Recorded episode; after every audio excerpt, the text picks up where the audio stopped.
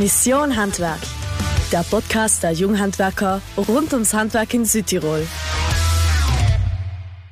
Hallo, grüß dich, ich bin ein weiterer Couchratscher und mit mir heute wieder ein Simon. Heute ist eher so ein Thema, was viele unter die Nägel brennt, weil viele nicht wissen, wie geht es überhaupt weiter, wie schaut das in der Zukunft aus, ist das überhaupt etwas für mich oder bleibe ich lieber altmodisch. Das heutige Thema ist Elektromobilität, generell Mobilität in der Zukunft. Ist Elektro das Richtige oder gibt es vielleicht noch etwas Besseres? Und ich habe heute einen super Gast bei mir, der uns wahrscheinlich die ganzen Fragen beantworten kann. Danke Simon, ich bin der Lukas Baumgartner, Geschäftsführer von der Autonostriale Mobility Group. Mal erster Danke für die Einladung. Danke, dass du mir als super Gast vorgestellt hast.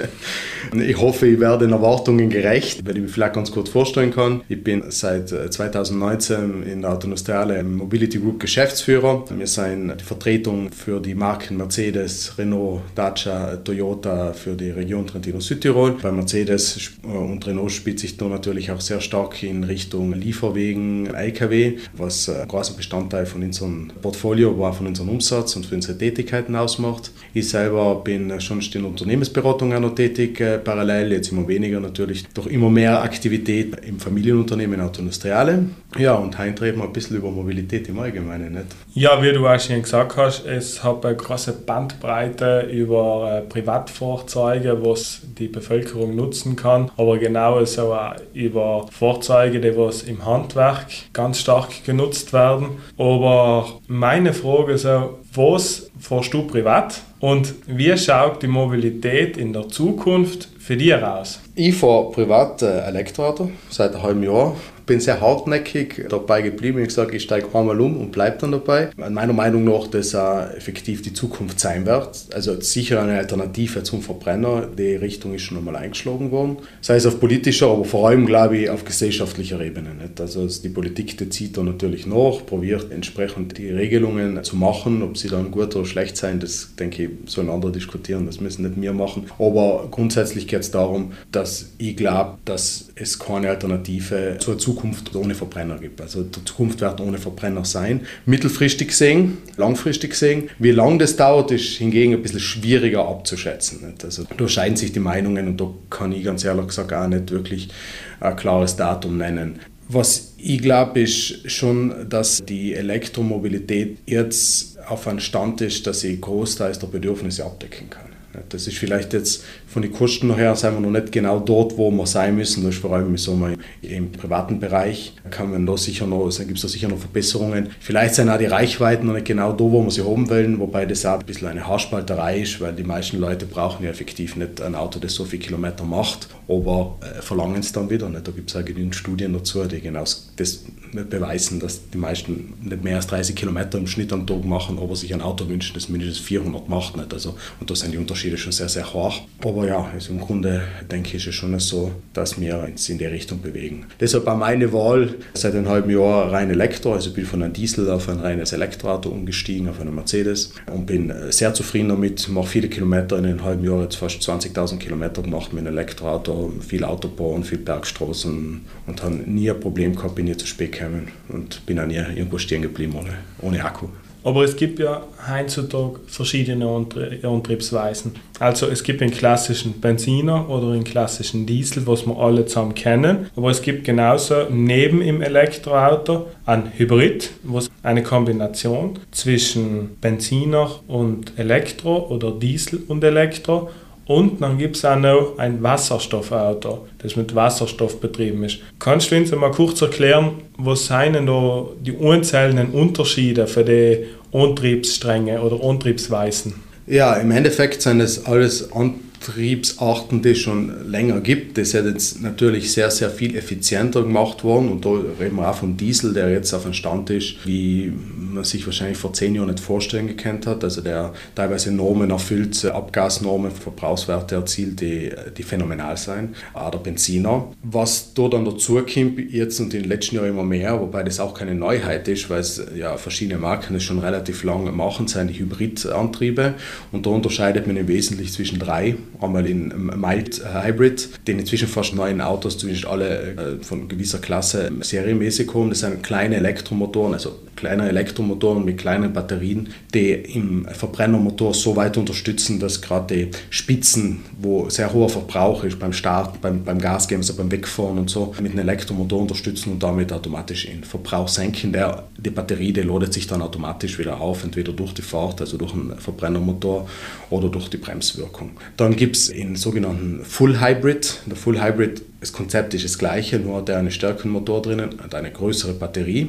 Mit einem Full Hybrid kann man gewisse Strecken oder auch gewisse Segmente in einer Strecke dann voll elektrisch fahren das Auto entscheidet dann meistens selber, ist es jetzt sinnvoll, elektrisch zu fahren oder nicht. Die Batterie kann nicht von extern aufgeladen werden, die ladet sich aber immer, also praktisch über die Bremsen, äh, über die Rekuperation durch die, durchs Bremsen oder durch den Motor selber auf. Und dann eine Technologie, die in den letzten Jahren ziemlich gepusht worden ist, vor allem weil sie auch ein guter Zwischenweg ein bisschen ist zwischen Elektro und Verbrenner. Das sind die Plug-in-Hybrids, die dann wieder größere Batterien haben. Die Batterien sind dann entsprechend so groß, dass sie durch eine reine Rekuperation immer auflotbar wären. Jetzt vielleicht bei in die Berge schon, aber jetzt in einer normalen Ebene wäre das schwer möglich. Und dadurch man die Akkus, die Batterien, die verbaut sein, extern aufladen, bei der Ladesäule, daheim, bei der Steckdose und dann relativ hohe Kilometeranzahl auch schon rein elektrisch fahren. Also da reden wir dann teilweise über 100 Kilometer, die die Plug-in-Hybrids rein elektrisch fahren und damit natürlich den durchschnittlichen Verbrauch immens reduzieren. Ich bin eine Zeit lang auch einen Plug-in-Hybrid gefahren mit einer Batterie drinnen, der, dann, der ca. 30 Kilowatt gehabt. Den habe ich 90 bis 100 Kilometer gemacht. Wenn ich mich jetzt in Südtirol um Bozen rum bewegen kann, habe ich das Auto nie bedanken müssen. Das habe ich am Abend zu Hause angesteckt, vielleicht dann auch noch in der Arbeit nochmal angesteckt, aber die Batterie war prinzipiell, wenn sie gebraucht dann hat sie einen entsprechenden Level gehabt, damit ich damit fahren kann. Ja. Und dann kommen wir zum großen Thema Wasserstoff. Das war auch deine Frage. Wasserstoff ist so ein, äh, ein, ganz ein heißes Thema und ich kann meine persönliche Meinung dazu sagen. Natürlich bin ich kein Techniker, ich lese das, was ich lese in den Fachjournals, aber ich glaube, Wasserstoff ist von der Technologie her sicher konkurrenzfähig mit einem Elektroauto, mit, also mit einem batteriebetriebenen Elektroauto. Auch der Wasserstoff mit den Brennstoffzellen ist im Endeffekt ein Elektroauto, das aber durch Brennstoffzellen Strom erzeugt. Ähm, was da das große Thema ist, ist einfach, wer zahlt. Das ist für mich die große Frage, weil eine Infrastruktur aus Wasserstoff aufzubauen, ist so immens teuer, gesamtstaatlich gesehen oder gesamt volkswirtschaftlich gesehen, ist das so teuer, dass mir kaum vorstellen kann, dass das irgendwann passieren wird. Für kompletten normalen Personenverkehr oder so jetzt auch für ein Handwerk wird für mich das vorstellbar, wenn man sich denkt, dass dann jedes Dorf oder jedes größere Dorf eine Wasserstofftankstelle braucht, die ja wieder beliefert werden muss, mit Wasserstoff, der irgendwo produziert werden muss, wo man wieder Energie braucht, um das zu produzieren. Also das ist viel, viel komplexer, als wie das aktuell bestehende Stromnetz vielleicht aufzubauen in gewisse Bereiche, vielleicht in manche sogar nicht notwendig aufzubauen und eigentlich jeder daheim schon eine Steckdose hat, mit der er sein Auto aufladen kann. Deswegen, Wasserstoff ist sicher eine spannende Technologie, von mir aus gesehen nicht praktikabel, einfach aus unter dem Umstand, dass es einfach sehr, sehr viele Investments braucht und sehr viele Ressourcen schluckt, die bei Elektroautos nicht notwendig sind. Was ich zum Beispiel jetzt auch noch mal mitgekriegt habe, weil ich eine Dokumentation geschaut habe, ist, es gibt erneuerbare Treibstoffe, genau wie sagen wir mal, Benzin oder Diesel, die was umweltfreundlich hergestellt werden können, aber mit dem Treibstoff, also mit aktuellen Benzin, gemischt werden können und ganz normal im Auto getankt werden, die was dann durch die Abgase wieder aus der Luft gefiltert werden können und dann wieder hergenommen werden. Was haltest du für der Variante? Ja, ist auch eine Variante. Da gibt es verschiedene Ansätze. Einmal natürlich die sind rein synthetischen äh, Treibstoffe, wie du der gerade ansprichst, wo einfach aus der Luft CO2, also Kohlenstoff gebunden wird und Treibstoff gewonnen wird. Da ist aktuell die Technologie noch nicht so weit, dass man das ähm, sinnvoll umsetzen kann, weil es einfach sehr, sehr viel Energie braucht, um die synthetischen Treibstoffe herzustellen und dadurch der ganze Wirkungsgrad bis hin zur Straße weit unter einem jetzigen Diesel liegt. Also da ist gescheiter, man tankt den Diesel nicht. Das andere ist, es gibt auch andere Ansätze, auch in Italien gibt es äh, zum Beispiel einen Treibstoff von der ENI, der heißt HVO, der auch zum Einsatz kommt, wo zum Beispiel Speise, also Speise, also ähm, ja, Speisereste, also, äh, landwirtschaftliche Reste hergenommen werden, also Pflanzen Pflanzenreste, die nicht verwertbar wären als zur Produktion von, von Öl oder von Speisen.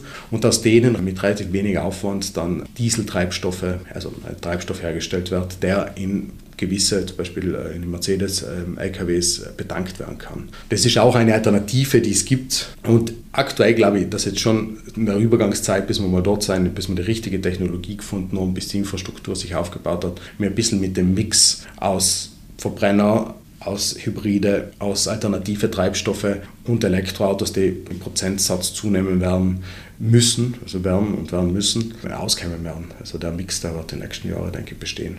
Es ist in, in dem Fall interessant, sagen die Treibstoffe, weil die Infrastruktur ja schon gegeben wäre. Man müsste ja nichts Neues mehr an Infrastruktur dazu bauen. Man müsste ja allein schauen, das zu filtern und wieder zu regenerieren. Ja gut, da kann ich aber jetzt die Frage eben zurückspielen. Gibt es nicht auch schon eine Elektroinfrastruktur? Wenn man, also vielleicht muss ich das noch hinzufügen, wenn man auch die Nutzer, das Nutzerverhalten ändert entsprechend. Natürlich, Elektroauto kann ich nicht innerhalb von fünf Minuten an der Ladesäule, zumindest jetzt, auftanken, sondern ich muss es auf Nacht, wenn ich das Auto in die Garage stelle, anstecken. Gibt es die Infrastruktur nicht schon? Gerade bei uns in einem Land, wo sehr viele außerhalb von den Städten wohnen. Nicht? Also die Infrastruktur Elektro gibt es, sagen wir bei uns ganz sicher. Äh, ein Problem ist aber dann auch noch, können wir überhaupt so viel Strom produzieren, dass das wirklich gewährleistet ist, wenn, wie du auch sagst, die Elektroautos werden in Zukunft zunehmen. Die Mobilität wird sicher nicht umsteigen auf Bus und Zug, sondern eher gleich bleiben, so wie jetzt einmal. Wenn sie nicht vielleicht auch wieder zunimmt mit, mit der Elektromobilität. Und da produzieren wir so viel Strom. Das weitere Thema, was ich vielleicht dann auch ganz interessant finde, ist, wie du gesagt hast, das Auto in die Garage stellen und aufladen. Ich persönlich habe eine Wohnung, wo ein freier Parkplatz rundum um Haus ist. Irgend, äh, also gemeindeöffentlicher Parkplatz. Ich habe nicht einen fixen Parkplatz, ich habe keine fixe Garage, weil ich kann mein Auto hinstellen. Ich muss drei Minuten zu Fuß durch eine engen Gasse, wo gerade einmal ein Fiat Cinquecento, wenn er will, durchkommt. Und äh, ich kam da auch nie zu. Ja, also einmal zur ersten Frage. Die Strombedarf. Ich habe mich jetzt vor, das war jetzt vor ein paar Monaten mit dem Dr. Amort von äh, Iberia unterhalten, wo wir gemeinsam beim Vortrag waren. Und wo er auch untermauert hat, dass in Italien um 10 Millionen Autos mit Strom zu versorgen, der Strombedarf um 5% steigt. Also das ist ein komplett akzeptables Maß. Unter anderem wir in Südtirol auch die Infrastruktur so stark haben, dass man eigentlich fast überall bis vielleicht auf wenige Täler, wo man keine fünf Hypercharger aufstellen kann oder zehn Hypercharger, sondern normal betanken kann, aber schon eigentlich sehr, sehr gut aufgestellt sein. Deswegen ich denke das Thema ist, ist zweitrangig. Man kann das noch kritisch noch hinterfragen und sagen, ja, woher kommt der Strom nicht, der in das, in das Netz fließt, ist der dann sauber? Natürlich eine große Diskussion, wobei dem noch wieder vielleicht dagegen zu halten ist. Auf der anderen Seite, ja, eine Produktion ist vielleicht leichter zu steuern, als wie ganz viele kleine im Prinzip Energieproduzenten in ihre Autos, nicht? also die Motoren selbst. Deswegen, wenn ich jetzt ein Kraftwerk habe, dann kann ich es sehr, sehr, sehr schnell effizienter gestalten als wie viele kleine Autos. Die Ladeinfrastruktur, das ist vollkommen richtig. Das ist, und ist deswegen habe ich gesagt, gerade wir im ländlichen Bereich haben da ja mal einen Vorteil, weil eben es mehr, potenziell mehr Menschen gibt, die vielleicht eine Garage haben und vielleicht ein Eigenheim als, als Haus haben. Nicht? Wenn man jetzt nach Mailand oder nach Rom geht, wo, die, wo viele in der Stadt wohnen, ist das natürlich schwierig. Aber auch da ist nicht so entsprechend, ist nicht so unwahrscheinlich, dass es schnell, relativ schnell geht, so eine Infrastruktur aufzubauen. Nicht? Weil so Stromkabel liegen ja überall. Nicht? Und wenn man denkt, mit einem Elektroauto, mit der aktuellen Reichweite, mit den durchschnittlichen Verbräuchen, muss man einmal die Woche laden, einmal die Woche zwischen bei normaler Wechselstrom-Wallbox zwischen drei und sechs, äh, sieben Stunden anstecken. Nachher, nachher braucht man nicht so viele Ladestationen, nicht, um, das, äh, um das abzudecken. Kann man sich nachher entsprechend hochrechnen. Wo Sie eben zum Thema Ladestationen auch noch ganz viel gehört haben, ich habe ganz viele Kunden in meinem Bereich, die kommen aus ganz Europa, die haben logischerweise auch E-Autos, alle Varianten durch einmal. Und die sagen halt allen, sie machen gern Urlaub in Richtung Finnland, weil die nordischen Länder, das ist das Einzige, was da oben funktioniert. dass egal wo du parkst, du hast eine Elektrosteckdose. Glaubst du, das kommt bei uns in Zukunft auch, dass wir jetzt einfach gleich sagen, ich parke jetzt quasi bei meinem Gemeindeparkplatz irgendwo zu und daneben ist eine Steckdose und da kann ich meine vier Autos, was da nebeneinander parken, bedanken nur einfach auf Nacht? Oder ist das ein Zukunftsprojekt laut deiner Sicht, das was irgendwann in 20 Jahren verwirklicht wird? Ja, man muss dazu sagen, die nordischen Länder haben ja mega Beiträge und Steuererleichterungen gehabt bei Elektroautos. Deswegen sind sie relativ schnell so weit gewesen, dass sie ganz äh, einen riesen Fuhrpark im Prinzip von Elektroautos haben. Und da ist halt ein bisschen das Henne-Ei-Prinzip nicht. Was war erster? Ich glaube nicht, dass Finnland erster oder Norwegen äh, zuerst äh, Ladesäulen gebaut hat und danach sind Elektroautos kommen. Das wird ein bisschen Hand in Hand gehen. Ich merke persönlich, seitdem ich ein Elektroauto fahre, erstens einmal sagt man das Auto, wo die sind, ich muss immer nicht suchen. Hat man davor mein Auto nicht gesagt, wo die Tankstelle, ja, Google, aber jetzt äh, nicht so konkret, dass sagt, da sind so und so viele Plätze frei und äh, kann direkt teilweise über das Auto zahlen oder gehe mit der Karte hin. Nicht? Also das sind schon Vorteile, die kennt man eigentlich von davor nicht. Aber ich bin auch wieder verwundert, auch wenn ich in Südtirol unterwegs bin, wenn ich in, in Dörfern bin, wie viele es Ladesäulen eigentlich schon gibt. Und passiert es mir ganz im Gegenteil ab und zu, dass ich zu einem Termin komme und dann denke ich mir, ah, am Berg, da ist eine Ladesäule, dann stecke ich un und dann während dem Termin sagt man seine schon, Achtung, das Auto ist vollgeladen. Weil man dann denkt, jetzt, jetzt muss ich es umstellen, gehe ins Auto, weil der schon den Parkplatz blockieren. Also die Ladeinfrastruktur in Südtirol ist super. Also für das, was aktuell an Elektroautos muss sein, reicht es vollkommen. Und ich denke, wenn da noch mehr sein werden, dann wird es halt auch mehr Ladesäulen geben. Es ist wirklich ein Spiel, das miteinander geht. Und äh, Ladesäulen, die Betreiber verdienen ja etwas drauf. Das ist ja nicht ein, ein Wohltätigkeitsverein, der noch sagt, ich tue da eine Ladesäule hin. Nicht? Deswegen, äh, na, ja, wenn, wenn der Markt funktioniert, dann wird es genug Ladesäulen geben. Und ich bin mir ziemlich zuversichtlich, dass das so sein wird. Ein anderes Thema ist noch, auch meistens in der Bevölkerung, wo es noch ganz oft äh, darüber reden ist, ich gehe jetzt da hin, lade auch, aber wie kann ich am besten, du hast ja am besten gesagt, entweder ich rechne es übers Auto oder ich habe eine Kachel für das. Beim zum Beispiel Tesla Supercharger haben wir es über ein Auto gerechnet. Bei der Alperia brauche ich da ein spezielles Kartel oder kann ich da als Kunde einfach sagen, ich komme mit der Kreditkarte zu, lade mein Auto und äh, lade mir das noch über der Kreditkarte. Ich glaube, das kannst du als Elektromobilitätsnutzer, der was sicher auch viel im Ausland unterwegs ist, weil dann die Alperia-Karte nicht hilft, äh, sicher gut beantworten. Na, erstens, die meisten Karten gehen international inzwischen äh, perfekt. Also ihren, in die wenigsten Situationen ein äh, Problem gehabt, dass sie mit ihren effektiv an der Iberia-Karte ja, nicht geschafft haben äh, zu, äh, zu zahlen. Also ich bin viel in Deutschland und Österreich unterwegs, ist eigentlich allem gegangen. Sogar in, so wirklich in einer kleinen, kleinen Kaffee war ich nicht mal Gedanken in Tirol und, und dann sind wir bei so einer kleinen Wallbox gegangen. Kreditkarte geht auch. Also, und das ist das Tolle. Nicht? Das sind ganz neue Konzepte. Du gehst überall hin, du hast überall im Prinzip ein QR-Code auf, auf jeder Tanksäule oben, also fast bei allen. Du kannst du abscannen, Kreditkartendaten eingeben und geht schon. Also die Nutzerfreundlichkeit die da, das war am Anfang vielleicht so die ersten, am Anfang hat es ein bisschen gebraucht, bis wir so weit waren, aber jetzt ja, ist überhaupt kein Thema da, da zum, zu tanken, ganz im Gegenteil, es geht viel schneller der Prozess selber vom, vom Aufladen geht viel schneller als Tanken. Man geht hin, steckt tun, Kartel zu, im Prinzip lodet ja, bis man es wieder raussteckt. So funktioniert das. Großer Teil vom Handwerk sind ja die Warentransporteure. Jetzt, die sind sicher am meisten auf der Straße unterwegs. Wenn ich heim hernehme, die großen Firmen, die was Sachen durch ganz Europa führen mit den großen LKWs, oder auch einfach die kleinen äh, Kuriere, wie sie bei uns da heißen, die was dir das Backel vor der Haustür hinschmeißen, die sind aktuell aber alle noch mit Verbrenner unterwegs. Ist für die nicht interessant, die Elektromobilität im Grunde?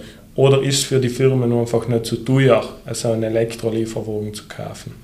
Elektromobilität ist, geht einher mit dem, mit dem Nutzerverhalten. Also für was brauche ich es? Wenn ich das optimieren kann, dann ist wahrscheinlich Elektromobilität sogar günstiger. Wenn ich gleich weiter vor wie davor, nachher kann es sein, dass es vielleicht auch teurer ist. Aber das hängt ganz vom, vom einzelnen Nutzer ab. Simples Beispiel, wenn ich jetzt sage, ich kann relativ viel in der Früh und, und am Nachmittag, späten Nachmittag ausliefern und in der Mittagszeit steht das Auto sowieso und da stecke ich es un und dann eine Solarzelle auf meinem Büro, auf meiner Werkstatt, äh, wo allem oben und lade mir gratis das Auto aus, dann ist es wahrscheinlich günstiger nicht. Wenn ich jetzt untertags liefere und auf Nacht mit Strom nachher aufladen muss, nachher kann es teuer sein, kann es nicht teuer sein, aber das muss man eben von Fall zu Fall umschauen. Ich glaube, was sehr wichtig ist, und das ist meine Frage an die, wie ändert sich, denkst du, die, die, die das Mobilitätsverhalten vom Handwerk im Allgemeinen? Glaubst du, das bleibt gleich oder glaubst du, findet da schon ein gewisses Umdenken statt, auch weil ja viel von außen auch gefordert wird jetzt nicht? Ich glaube, in der Hinsicht ist es hart, weil der Handwerker muss allem zum Kunde hin. Und das ganze Thema Online-Bestellung und Co. wird ja nicht äh, schwächer, oder hat in den letzten Jahren eher zugenommen. Deswegen sind mehr Warentransporteure unterwegs, die was das Produkt dahin liefern. Ich glaube, dass der Handwerker da irgendwas ändern kann, stelle ich mir eher hart vor, weil er wirklich muss ja zum Kunde oder zur Baustelle hinkommen oder Material dahin führen oder wegführen. Im Gegensatz, wenn heutzutage weniger über Internet bestellt wird und zum heimischen Elektriker hingeht, sein Kabel kaufen, statt sie über andere Plattformen dann zu bestellen, nachher müssen dann der Warentransporteur ja nicht liefern, dann müssen der ja auch nicht dahin fahren. Ich glaube, das ist eher ein bisschen eine Sicht von der Bevölkerung, was sich da ändern muss, weil der Handwerker hat, ich glaube, nicht ganz so viele Möglichkeiten. Ja, passt ja an den Kunden und nicht. Ja. Ja, das ist ich denke, aber das ist auch, was die Mobilität machen muss. Ich sage das halt wieder, Mobilität wird in Zukunft einfach viel, viel individueller.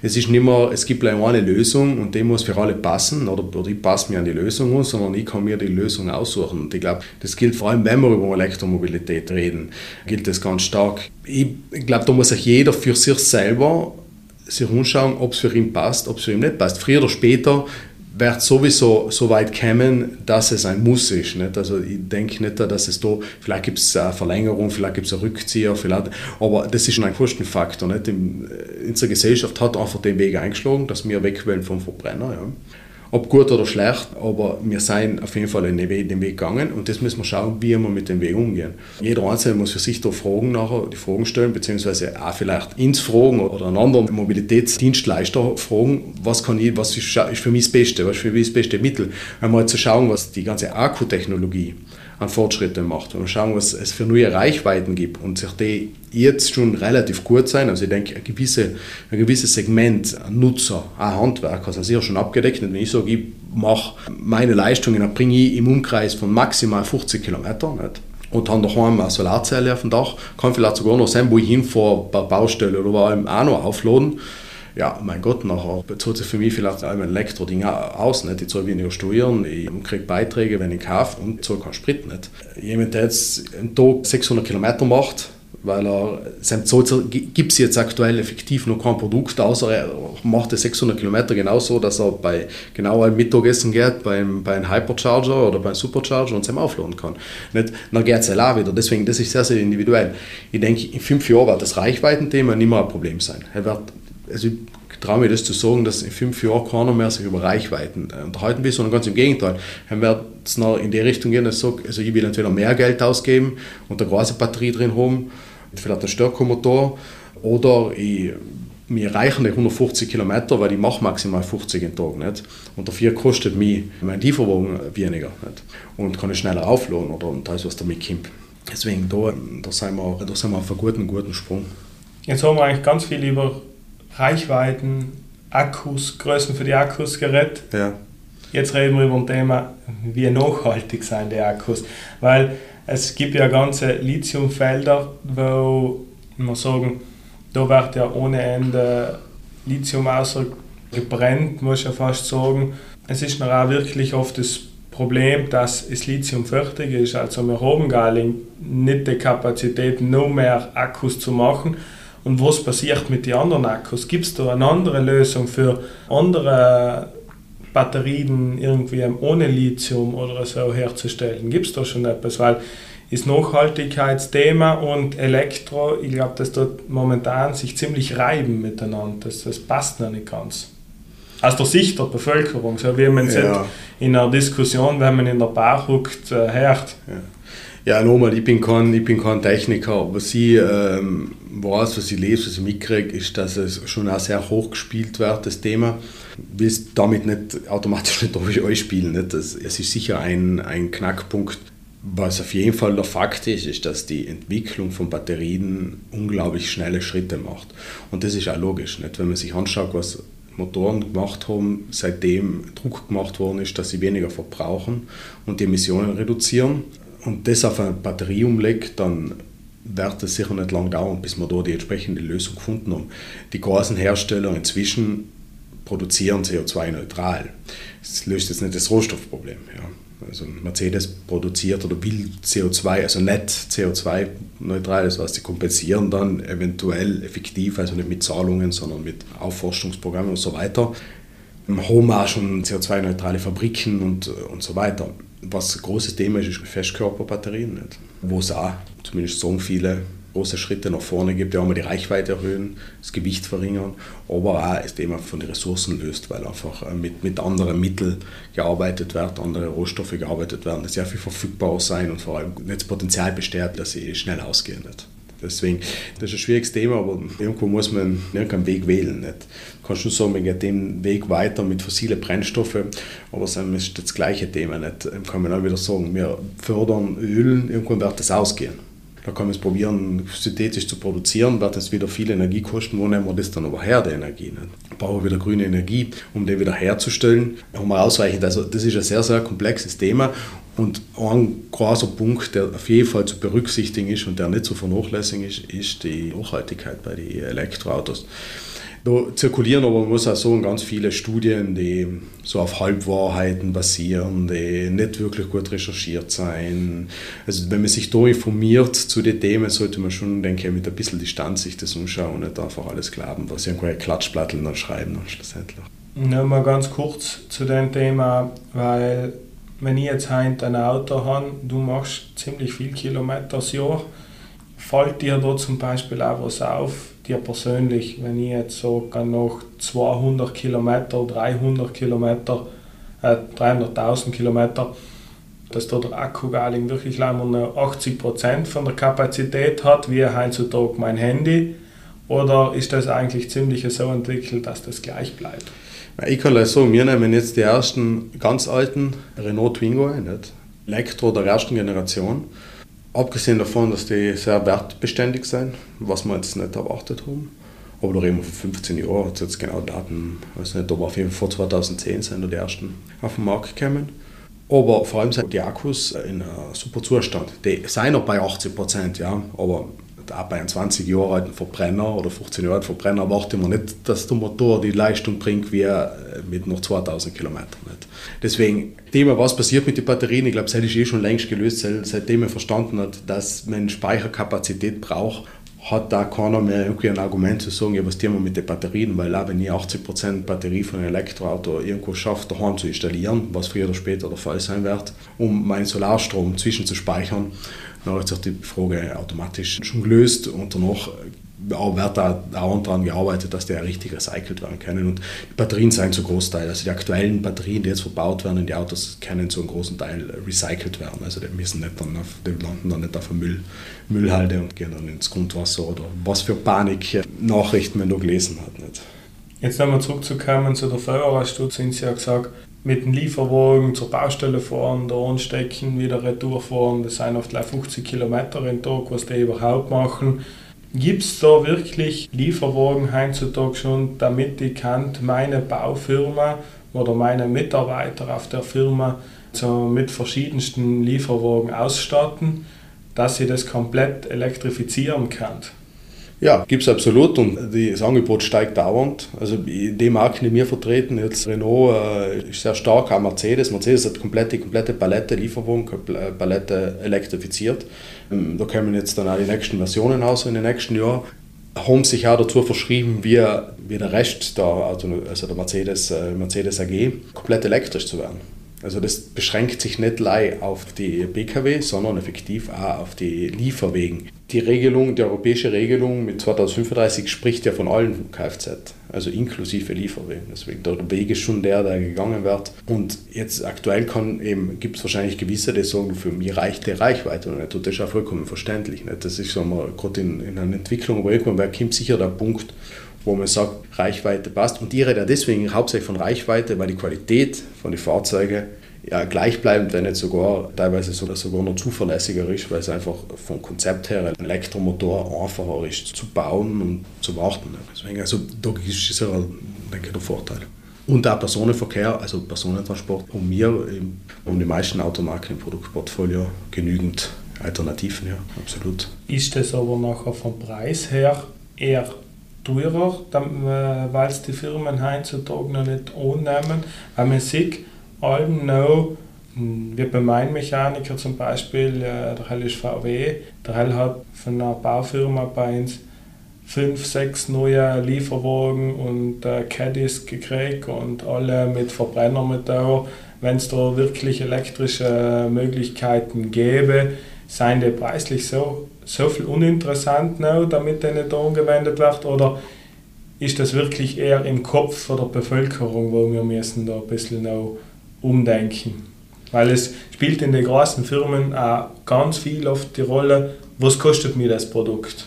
Ja, sicher, Kostenfaktor ist ein Punkt, aber da sind wir, denke ich, in den nächsten zwei Jahren werden wir ziemlich gleich auf sein.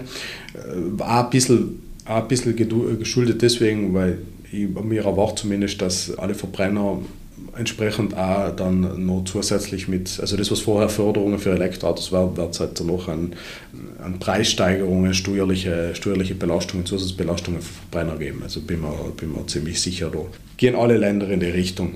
Deswegen wird sich das irgendwo umpassen. Nicht? Die Automarken müssen dann natürlich reagieren, entsprechend die Preise umpassen.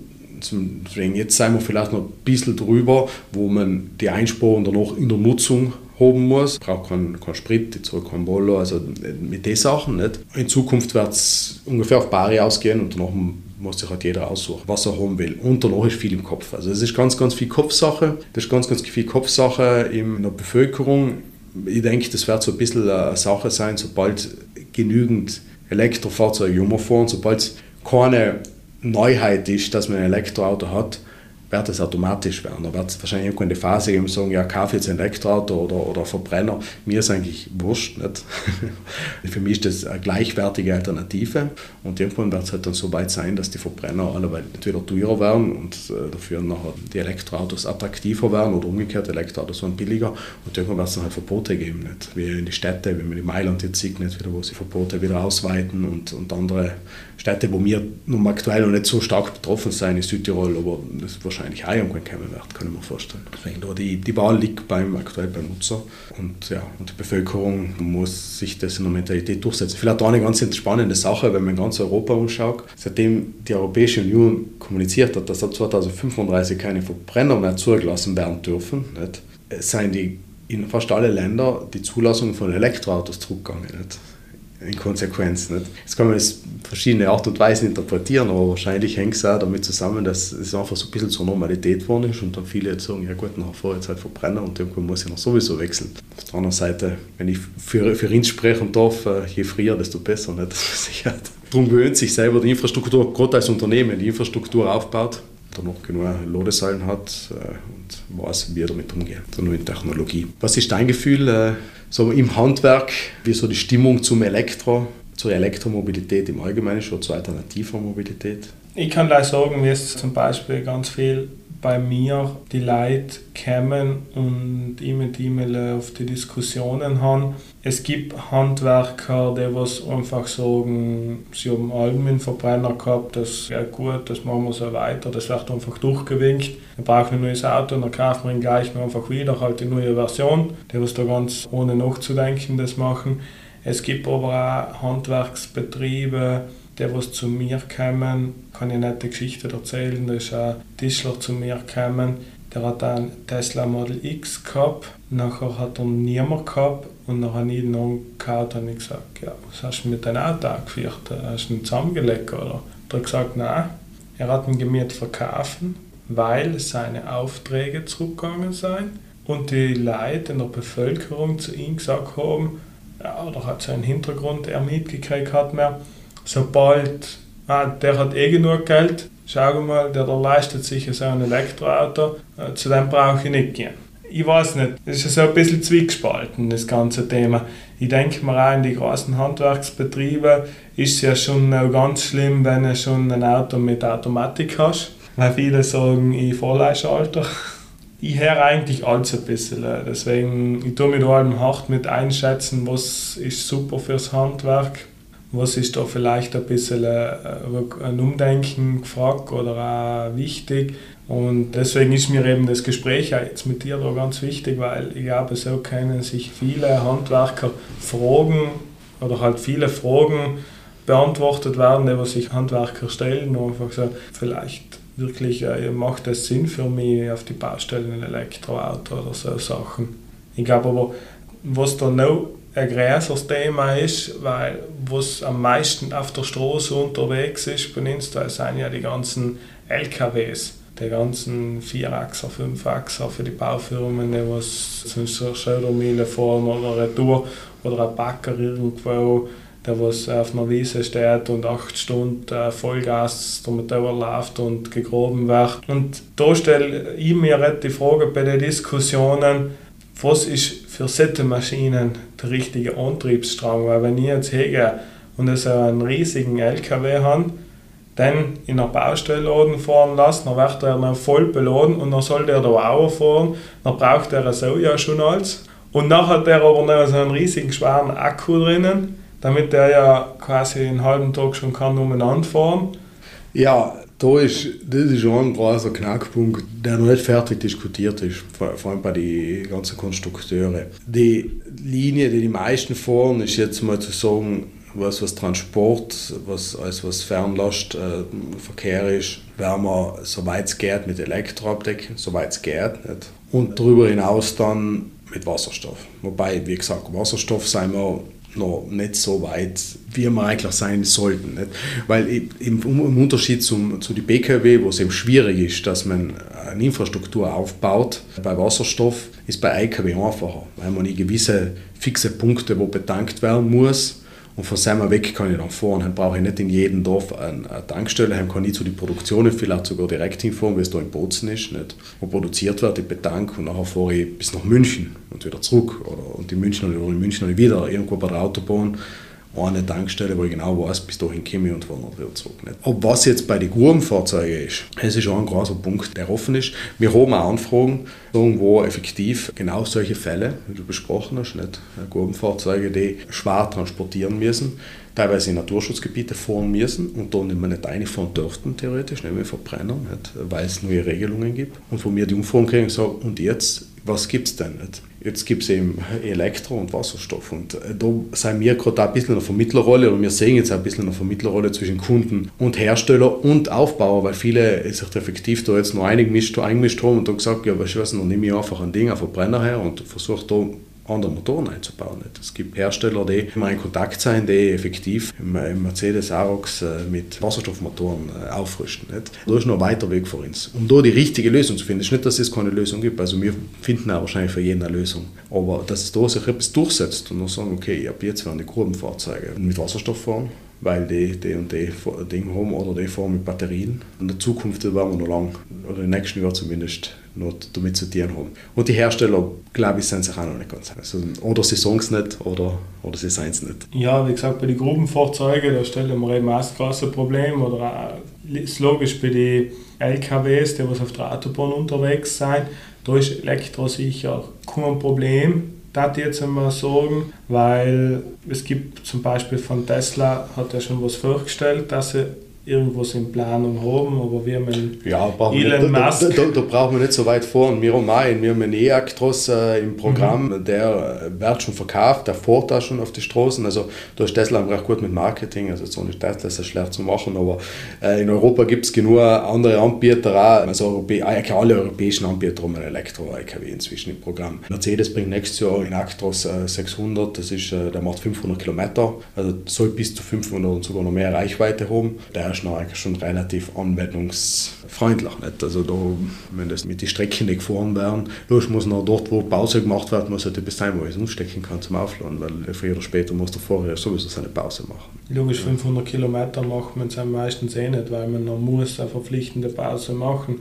Die nächste Frage ist aber, von deiner Sicht aus, sollten da nicht von der EU aus umgedenkt werden, weil in Amerika zum Beispiel ist ja die Länge auf einen Anhängerzug, wird da gerechnet und dann kommt vorher die Zugmaschine. Und in Europa ist ja die Zugmaschine inklusive in Anhänger, was die Maximallänge ausmachen darf, aber deswegen sind ja die europäischen LKWs für alle groß. Ist eigentlich nicht interessanter für einen Elektro-LKW, auch von der Reichweite her und von der Energieaufwendung her, wenn der vorne eine Schnauze hat, wo der Wind, weil der Wind ist effektiv eine Wand, wo ein LKW dagegen fährt, die ein bisschen äh, freundlicher zu gestalten und da ist Gesetz, sobald man eben Elektromobilität anspricht, auch da ein bisschen das Gesetz umzuändern, dass das so funktioniert. Ja, da, kann, da kann ich so kritisch fragen, macht das nicht auch Sinn mit dem Verbrenner, nicht? dass ihr das Auto aerodynamischer gestaltet? Logisch. Mal, äh, logisch, klar, da kann man, da kann man viel, äh, viel diskutieren. Das, was es effizienter macht, auf der anderen Seite, wenn ich x Tonnen Last ziehe, wie viel es nachher die Schnauze ausmacht, ich bin kein Techniker. Also ich kann, kann, kann, ich, kann ich das nicht durchrechnen, aber jemand kann sicher, da gibt es sicher Ding, wo man sagt, ja, äh, macht wahrscheinlich weniger aus. Das, was glaube ich wichtig ist, einfach das Gesamtgewicht, nicht, dass man das im Griff kriegt, nicht, dass einfach die Batterien weniger, weniger schwer werden, die Energiemasse, also die, die Energiedichte auf die Batterien zunimmt, dass ich mit weniger Batterien lang fahren kann. Und ich muss dazu sagen, also die Verbrauchswerte, die ich jetzt gesehen habe, die E-Actros so, so machen, die sind eigentlich, mir haben die eigentlich überrascht, dass die so niedrig sind. Ich habe gedacht, dass die viel mehr verbrauchen. Grundsätzlich, glaube ich, glauben viele, dass LKWs viel mehr verbrauchen, als wir, wir sie effektiv dienen, auch die Verbrenner. Aber da befinden wir uns ja beim drei- bis vierfachen von, nicht einmal drei, dreieinhalbfachen von einem Elektro-PKW, Obwohl sie ziehen, nicht? Also in den Tests gesehen, wo sie bei die 20 Tonnen Last über den Brenner und wieder zurück. Und äh, da waren wir effektiv bei relativ guten, guten Werten, die einfach auch machbar sein, wo man, wenn man die entsprechenden Batterien hat, das auf jeden Fall umsetzen kann. Und jetzt mit neuen Batterien, neuen Motoren, Kreis- und Ladenetz geht es schon sicher auf kurze Strecken. Aber wird da sehr, sehr ein ziemlich langer Prozess sein, bis er das umsetzt, muss man dazu sagen. Das Thema Gruppensportzeuge, Spezialfahrzeuge, was auch dazu fällt, nicht wenn wir an Unimogs denken oder Feuerwehren und so weiter, nicht, wo ja theoretisch alles einfallen darf, nicht. Wie das gelöst wird, das ist, das ist noch ein bisschen ein Thema. Nicht. Gut, na glaube ich, war es das. Wir haben über alles ein bisschen durchdiskutiert, von normalen PKW, wo sie als Privatperson nutzen kann, bis zu Ladeinfrastruktur, bis zu Firmen, wo macht es Sinn, wirklich was zu machen, bis zu Schwarmmaschinen aller Art. Was ist da, da die Zukunft? Wohin geht es vielleicht? Lassen wir uns davon ein bisschen überraschen, da ja sagen. Vielleicht kommt was ganz was Neues. Wer weiß. Die Zukunft ist offen. Alles, alles noch in den Sternen. ich sage Dankeschön, Lukas. Schön, dass du Danke, da warst. Ich glaube, für weitere Fragen sollten irgendwelche hinkommen, können wir uns gerne nochmal zusammensetzen. Ja, ganz gern, ja. Und ja, freut mich, dass ihr es eingeschaltet habt und äh, bis zum nächsten Mal. Vielen Dank. Danke, vielen Dank. Das war Mission Handwerk. Du möchtest keine neue Folge verpassen? Dann folge uns auf Instagram unter Junges Handwerk Südtirol und abonniere unseren Podcast auf allen gängigen Streaming-Plattformen. Bis zum nächsten Mal.